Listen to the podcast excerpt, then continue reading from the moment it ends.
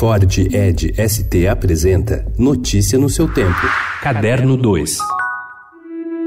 Você devia fazer terapia. Eu acho que todo mundo devia ter a chance de fazer terapia.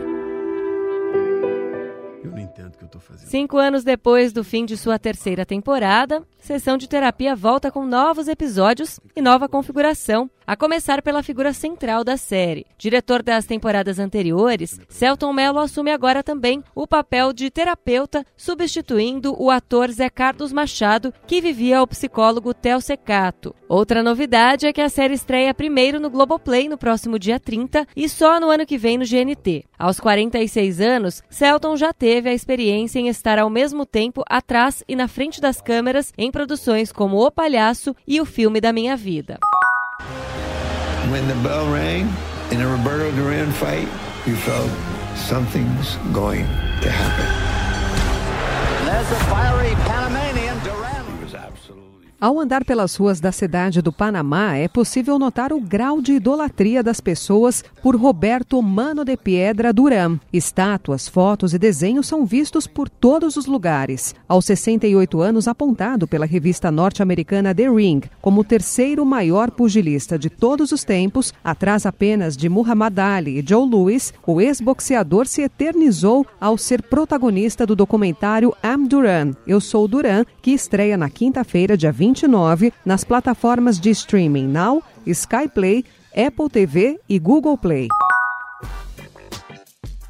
Com um público de 15 mil pessoas, a SP Foto, a Feira de Fotografia de São Paulo, encerrou sua 13ª edição no domingo. A promessa é de que duas novidades deste ano se repitam em 2020. A primeira delas é a série de encontros realizada na Escrevedoria, um projeto idealizado por João Bandeira, que reuniu a fotógrafa Maureen Biziliá, o escritor Alberto Martins, o fotógrafo Bob Wolfenson e o editor Matina Suzuki Jr. A outra é o setor editorial, que nesta edição de estreia abrigou oito editoras.